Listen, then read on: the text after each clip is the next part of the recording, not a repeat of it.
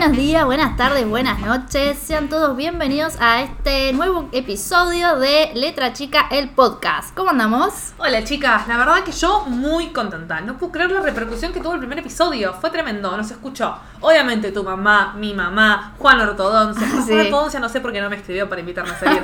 Pero bueno, nuestras abuelas. Y la verdad, el mundo entero. O sea, realmente nos escuchó para, todo el para, mundo. para, para, para. ¿Cómo que el mundo entero? ¿Te- ¿No estás exagerando un poquito, Bárbara? Yo no exagero, es verdad. Nos escucharon de Capital, de provincia de Buenos Aires, de Entre Ríos, de Córdoba, de Neuquén, de Río Negro, de Tucumán, de Tierra del Fuego. Wow, Pero se- señora, ¿esas son provincias argentinas? Son provincias argentinas, pero además nos escucharon de países como Estados Unidos, México, Chile, Canadá, España, Italia, Portugal. Si eso no es el mundo entero, no sé qué es el mundo entero. No pero lo bueno, creer. Nah, no lo puedo creer, No la lo verdad puedo que sí, estamos muy contentas de tanta calidez y como dijimos en el primer episodio, si con todo esto que planteamos, ¿no? Al menos logramos que enciendan esa campanita de la duda, entiendan que el derecho es algo que nos atraviesa a todos y que es muy necesario consultar a un abogado cuando haga falta, misión cumplida. Bueno, chistes de lado. Mil gracias por coparse con nuestra propuesta, por el feedback que nos dieron, por la buena onda que nos mandaron, por todas sus críticas. La verdad que nos sirve un montón para seguir creciendo. Así que son más que bienvenidas y como saben, cualquier cosita que nos quieran decir o sugerir, leemos todo lo que nos dicen. Vayan a nuestro Instagram, letra chica el podcast. Y ahora, ¿qué les parece, chicas, si arrancamos con nuestra programación habitual? Hoy en nuestro Manual de Supervivencia Jurídica. Les traemos un temón que conocemos todos, ya sea porque alguna vez tuviste que ir al correo para mandar una, porque el cartero te trajo una de regalo o simplemente por mirar algún programa de chimentos de vez en cuando. Producción, por favor, póngame la música. Carta documento, carta documento, a todos los que me hacen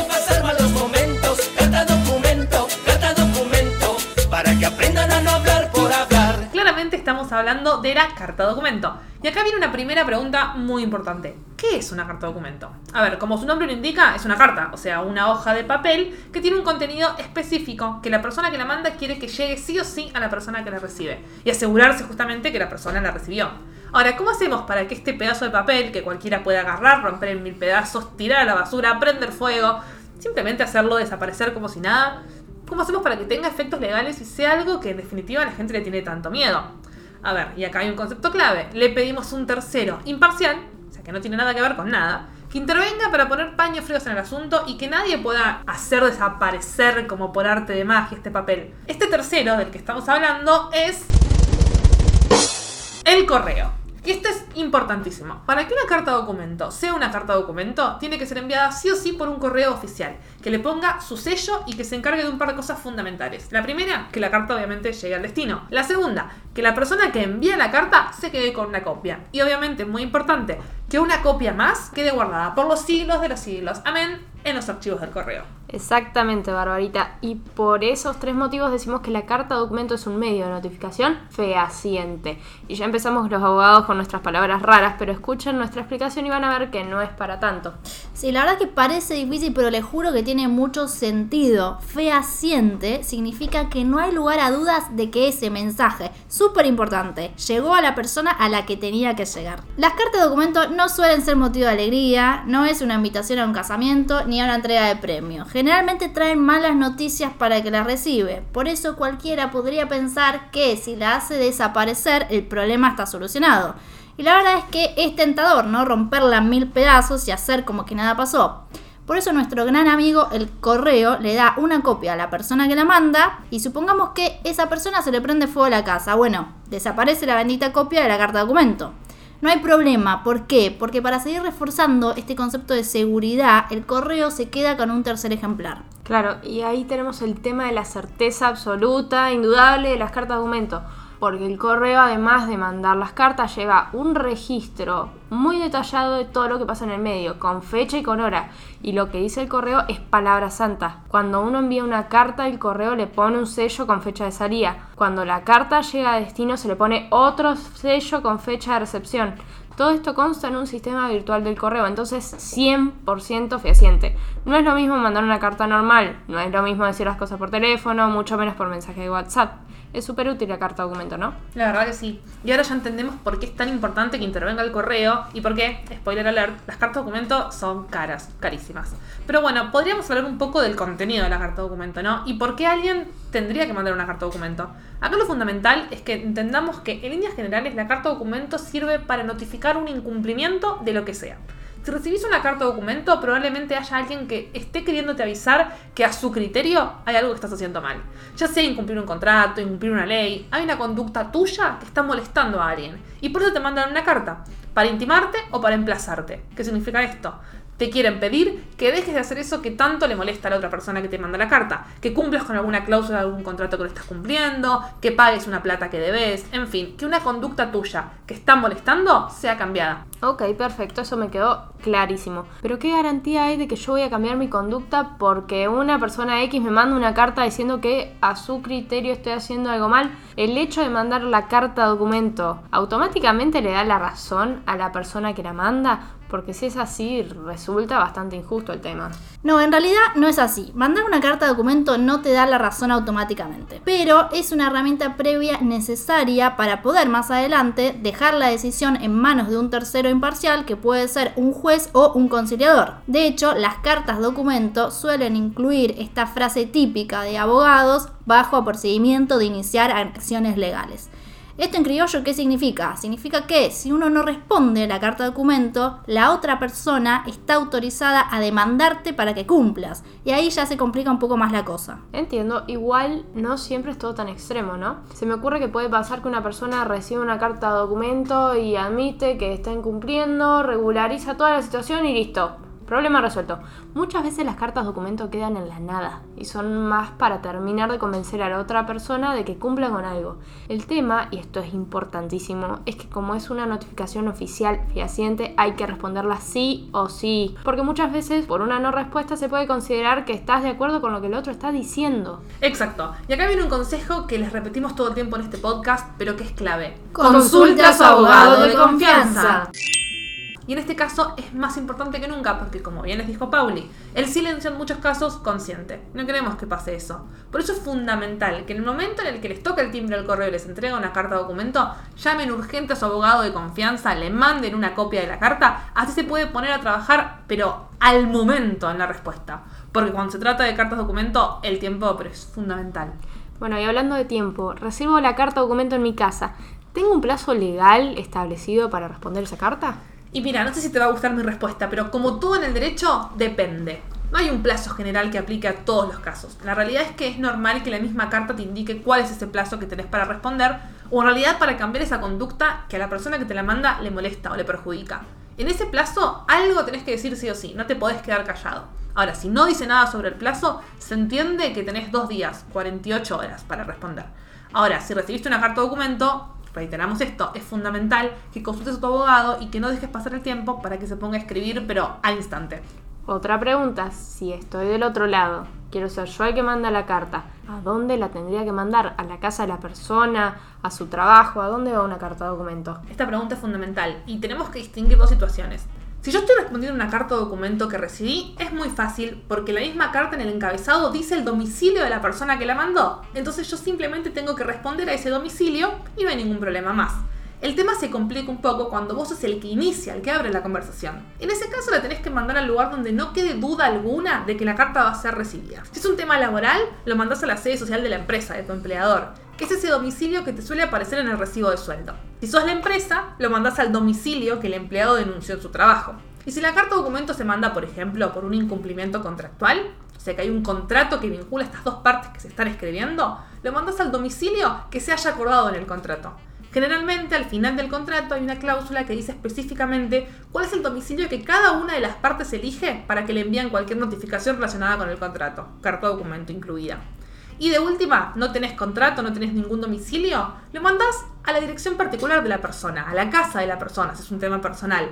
O si es un tema comercial, laboral, lo mandás al domicilio del trabajo, al negocio. Pero ahí hay un problema, porque las personas no viven eternamente en el mismo lugar. La gente se muda, la gente cambia de trabajo y ahí, ¿qué pasa? ¿Dónde mando la carta? Bueno, si uno se muda, tiene que avisar. Porque si no avisa, se entiende que sigue viviendo en el domicilio que puso en el contrato o que denunció en su trabajo. Y ahí está la magia del correo. Toda carta enviada por el correo al domicilio que haya denunciado la persona en cuestión se considera válida y se tiene por notificada. Esto, como muchas cosas en nuestro derecho, es una ficción jurídica, porque en realidad si te mudaste y no avisaste, no vas a recibir la carta. Pero embromate por ser un colgado y no informar el nuevo domicilio. Obvio que si no recibiste la carta no la vas a contestar, pero como decíamos, la carta se considera recibida igual. Y eso juega a favor de la persona que la mandó porque muchas veces mandar una carta de documento es el paso previo obligatorio que tenés que cumplir sí o sí para poder iniciar un juicio. Exacto. ¿Y qué pasa con las cartas que uno manda desde el correo cuando uno renuncia a su trabajo, o cuando lo despiden y cuando el abogado le dice, bueno, tenemos que reclamar esto y esto y esto? Ese famoso telegrama laboral que uno manda desde el correo, ¿es una carta de documento? No, es algo distinto. Una carta de documento es una carta de documento. Un telegrama es un telegrama. La carta de documento es larga y el telegrama es corto. Lo solemos confundir o tratar de igual manera en temas laborales, porque por ley se creó un sistema de telegramas y cartas de documentos laborales gratuitos como un beneficio a trabajadores en relación de dependencia, jubilados y pensionados para que no tengan que pagar las cartas que mandan en caso de conflictos con su empleador o con organismos tales como ANSES, por ejemplo. Tengamos en cuenta que en nuestro derecho se entiende siempre que el más débil en relaciones laborales es el trabajador, por eso es necesario protegerlo. Una manera que encontró el derecho para asegurar que los trabajadores, sin importar su condición, puedan reclamar lo que les corresponde es instaurando justamente este sistema totalmente gratuito de telegramas o cartas documentos según sea el caso. Tal cual, por eso la carta documento o el telegrama que envía el trabajador es gratis y la carta documento mediante la cual responde el empleador, o sea la empresa, se paga. Eso es así, pero aclaremos algo. Que las cartas documentos sean gratis no significa que uno pueda mandarse solito al correo a responder cualquier cosa, porque todo lo que uno diga o deje de decir en una carta documento puede jugar en contra más adelante. De ahí que nuestro trabajo como abogados es tan importante. Este es un tema del que probablemente hablemos más adelante, pero tengan en cuenta que las cartas documento no se escriben solas y no son fáciles de escribir. Hay un problema muy grande en nuestra profesión y es que la gente muchas veces es de dar vuelta para pagarle al abogado y dice, me vas a cobrar tanto por esta cartita. Y sí, gente, el trabajo del abogado es muy minucioso. Por eso es tan larga la carrera. Vamos muchos años a la facultad. Estudiamos un montón de libros interminables para justamente poder analizar toda la situación y saber exactamente qué poner en ese papel para ahorrar o solucionar lo que puede ser un dolor de cabeza para quienes nos consultan. Ese trabajo, como el de un médico, un arquitecto, un ingeniero, es muy importante y por eso se paga. Así que, ya que estamos, otro recordatorio importante. Señor, señora, Páguele a su abogado de confianza. Exacto, chicas. La verdad es que la canción de Ricky Maravilla me dejó pensando. Los famosos viven mandando cartas documento por absolutamente todo. ¿Qué onda con eso? La verdad, Emilia, que este tema me divierte muchísimo. Sí, es verdad que los famosos mandan carta documento por todo. Pero a ver, como dijimos al principio, la finalidad de una carta documento es avisarle a alguien que, a mi criterio, su conducta me está perjudicando y pedirle que pare. Como dijimos, bajo apercibimiento de ir a la justicia. Supongamos que yo soy una actriz y sueño con hacer temporada en Carlos Paz. Pero me entero que una ex compañera mía de otro programa anda diciendo en intrusos que soy violenta. Yo considero que lo que dice mi ex compañera es una mentira y que me va a perjudicar en mi trabajo, porque a ver, ¿quién va a querer contratar a una actriz violenta?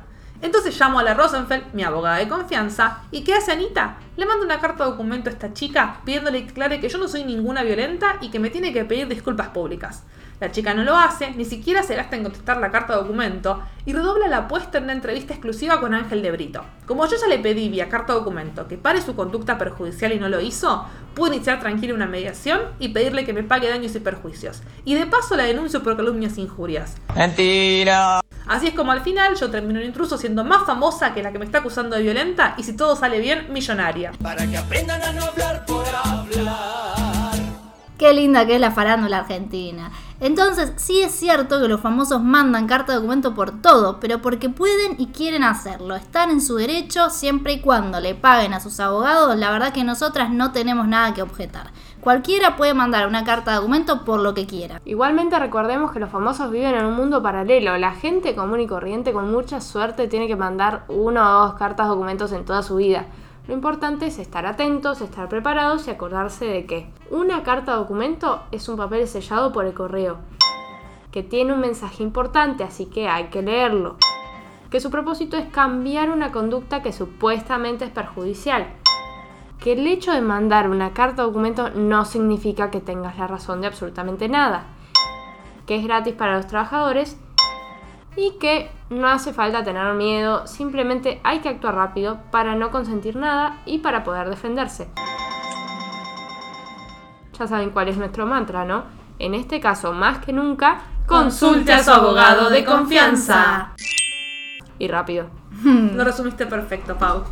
Y así termina la sección de hoy de nuestro manual de supervivencia jurídica. De nuevo, si tienen alguna duda de lo que hablamos, si quieren saber más sobre la carta documento, si tienen ganas de dejarnos algún comentario o alguna sugerencia, nuestro Instagram es letra chica el podcast. ¿Qué les parece si pasamos a otro tema? Llegamos a esta parte del programa en la que puede pasar absolutamente todo. Nos olvidamos por un rato del derecho, de las cartas de documento y entramos a un tema que nos encanta. Hoy les queremos presentar esta nueva sección que decidimos llamar Hay algo más. Sabemos que es un concepto un poquito amplio, pero entendemos que es súper importante dedicarnos un tiempo para conocernos, para entendernos, para saber qué nos pasa y para tratar de estar bien con nosotros mismos y con el mundo que nos rodea. Siempre hay algo más para conocer, siempre hay algo más para entender, siempre hay algo más para compartir, en fin, siempre hay algo más que nuestro propio ombligo. Eso es así. Y no queremos venderles el cuento de Ivana Nadal vibrando alto, pero estamos súper convencidas de que hay un mundo enorme por explorar adentro de nosotros mismos. Y por eso en esta sección queremos hablar de todas estas cosas que nos hacen bien. Estilo de vida, yoga, meditación, naturaleza, ecología, medio ambiente, consumo consciente, responsable, filosofía, terapia, en fin, un montón de cosas. Y obviamente el temazo del día. Astrología. Pero no la de Gachi, Pachi, todos los de Sagitario. Astrología de verdad. La verdad es un temazo. Y va a ser una temática recurrente en este podcast, porque nos encanta y porque queremos desmitificar un poquito este asunto. ¿Por qué no les contamos a nuestros oyentes qué representa para nosotras este bello mundo de los astros? Yo quiero decir por qué me gusta a mí la astrología. Es un camino que la verdad descubrí hace pocos años y me encanta porque en el fondo se basa en la energía. Todas las personas somos energías, al menos para mí. Entonces, de la misma manera que una mesa tiene una vibración determinada, las personas también tenemos una vibración. Y esto no lo digo yo, lo dice la ciencia.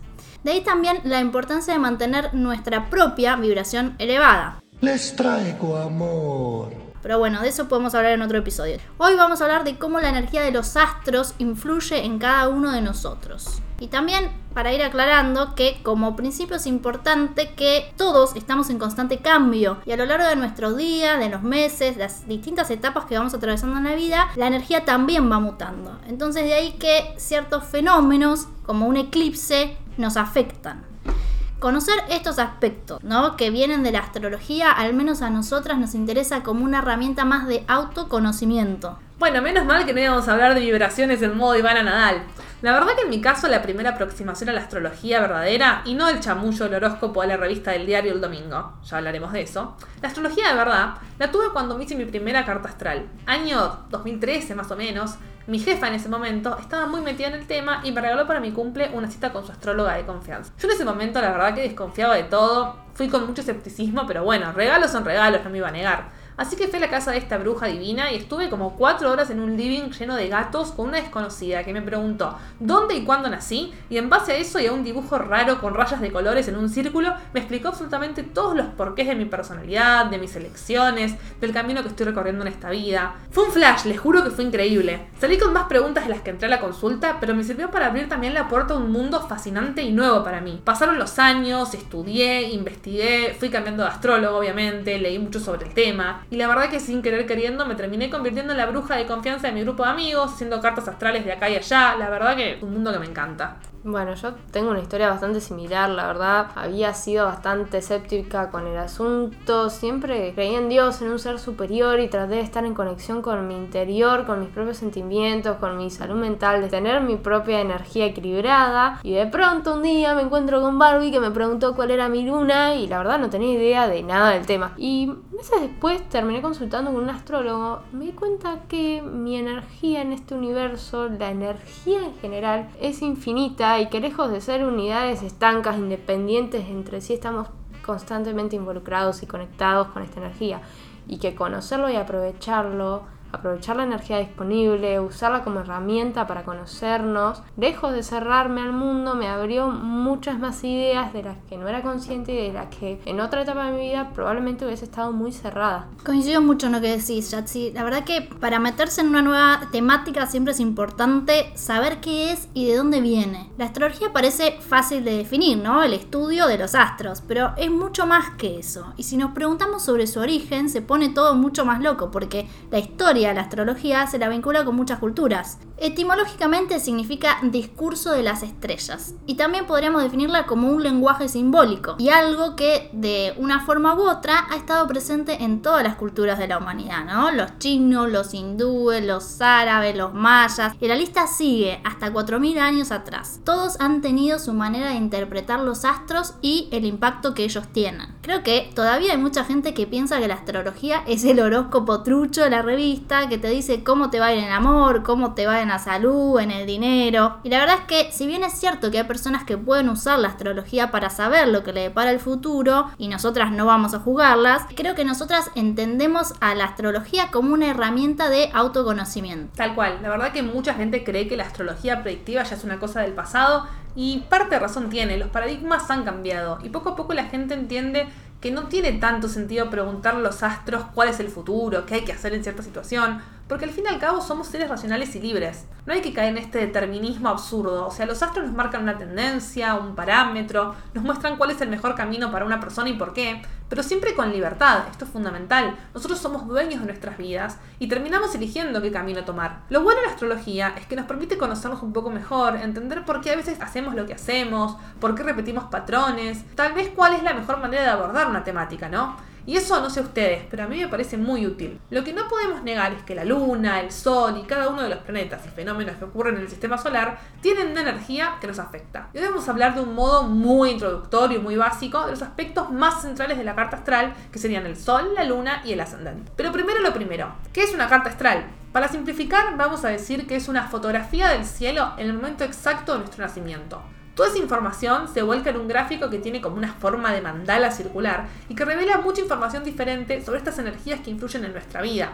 Por ejemplo, nuestra forma de ver el mundo, cómo nos relacionamos con los demás, cómo procesamos las emociones, en fin, innumerables cosas. Tal cual, la verdad que la carta astral es una herramienta muy útil. Y esto nos lleva a explicar tres aspectos fundamentales de nuestra carta astral. En dónde estaban el sol y la luna cuando nacimos y cuál es nuestro ascendente. Acá vamos a invitarte a poner stop o pausa en el podcast y a calcular vos mismo con ayuda de internet cuáles son estos tres aspectos que todos deberíamos conocer. Para eso necesitas solo tres datos en relación a tu nacimiento. Dos que ya conoces, la fecha y la ciudad, y un dato importante que es la hora exacta de tu nacimiento. Acá puedes ayudarte con tu partida de nacimiento o un mensajito a tu vieja preguntándole. ¡Mamá! Con estos tres datos podés entrar en páginas como Aprende Astrología, astro.com, Los Arcanos, que obviamente son todas gratis, y te calcula enseguida cuál es la carta astral y de ahí sacás tu sol, tu luna y tu ascendente. Bueno, ahora sí, con la carta calculada, vamos a empezar un poco a tratar de entender qué es lo que es el Sol, nuestra estrella central del sistema solar. El signo solar es el que generalmente conocemos como signo del zodíaco. Está relacionado con el día del mes que vos naciste. Por ejemplo, yo tengo el sol en Pisces porque nací en febrero, entonces en la diaria digo que soy de Pisces, como Justin. Para los que no saben, Justin es de Pisces. Un signo que es un delirio de explicar, pero que marca la energía que yo tengo para moverme frente al mundo. Tiene que ver con ello, con mi identidad, con el crecimiento personal, con toda la energía que usas como vehículo para moverte a lo largo de la vida. Así como las plantas buscan y van hacia el sol para sobrevivir, nosotros vamos hacia la energía de nuestro signo solar. Y después tenemos a la Luna, que es el satélite natural de la Tierra, y es clave para entender muchas cosas. En mi caso, la Luna está en Virgo. La Luna representa la identidad con la que mi niña interior se identifica, y está relacionada con el primer contacto de amor y de cariño que tenemos en la vida. Por eso se lo relaciona muchísimo con la figura de la mamá. Y en nuestra vida diaria, la Luna representa nuestra primera reacción en situaciones límite, ¿no? Lo primero que nos sale a hacer cuando nos pasa algo. Es esa pequeña cuota de información de fábrica con la que venimos al mundo. lo mínimo que traemos al mundo cuando nacemos y que tenemos tan incorporado que termina siendo nuestra reacción natural más instintiva. La luna también representa las energías que me hacen sentir segura y contenida y nos ayuda a entender cómo funcionamos en nuestro interior, es decir, cómo procesamos nuestras emociones. Por eso, dependiendo de dónde tengamos la luna, va a ser nuestra manera de dar y recibir amor, o sea, de relacionarnos emocionalmente. Tal cual, Emilia. Y bueno, finalmente tenemos el ascendente, que no es una estrella, no es un planeta, sino que es el signo del zodíaco que aparece en el horizonte al momento exacto de mi nacimiento. Y como es el primero que aparece, va a determinar la posición y el efecto de todos los demás planetas en mi carta. El ascendente está definido por la hora de nacimiento, en mi caso sería Aries. Para que entiendan qué es el ascendente, es nuestro destino final, si se quiere. Es el lugar al que queremos llegar a lo largo de nuestra vida, la energía que tenemos que incorporar. Y por eso también decimos que es un desafío constante. En cierto modo representa la manera en la que los demás nos ven, porque es lo que mostramos nosotros mismos al mundo. Si no incorporamos al ascendente de manera armónica y lo negamos, va a ser la vida misma que con las experiencias que nos va planteando nuestro camino, va a ser que lo incorporemos a los golpes. Así que, por favor, estén muy atentos al porque muchas veces dice más de uno que el mismo signo zodiacal del sol. Muy bien explicado, amiga. Y bueno, paremos acá porque mucha data junta, ¿no? Creo que como primera aproximación es más que suficiente. Si no sabías de este tema, te despertó curiosidad, resulta que hay un montón de gente que dedica años al estudio del cielo y ellos son los astrólogos. Son personas que lejos de ser brujos o gurúes estudian esta disciplina ancestral por años. Y así como a nosotras nos pueden preguntar cosas de derecho, este espacio fue simplemente para plantear este tema que nos interesa muchísimo. Si tenés curiosidad sobre tu carta natal o querés explorar un poco más este tema, podés escribirnos y te recomendamos a nuestros astrólogos de confianza. Bueno, llegamos al final de un nuevo episodio. La verdad que muchas gracias por escucharnos. Ojalá les haya gustado y esperamos que nos sigan acompañando. El temazo que se oye a lo largo de todo el episodio es Monedas, de Agustín Tripoli. Vayan a darle amor a Agustín en Spotify y en YouTube, que la verdad que tiene una música increíble. Les recordamos que nuestro Instagram es Letra Chica el Podcast y nuevamente les agradecemos a todos, esperamos reencontrarnos muy pronto. Somos Pau Emi. Y Barbie. y esto fue Letra Chica.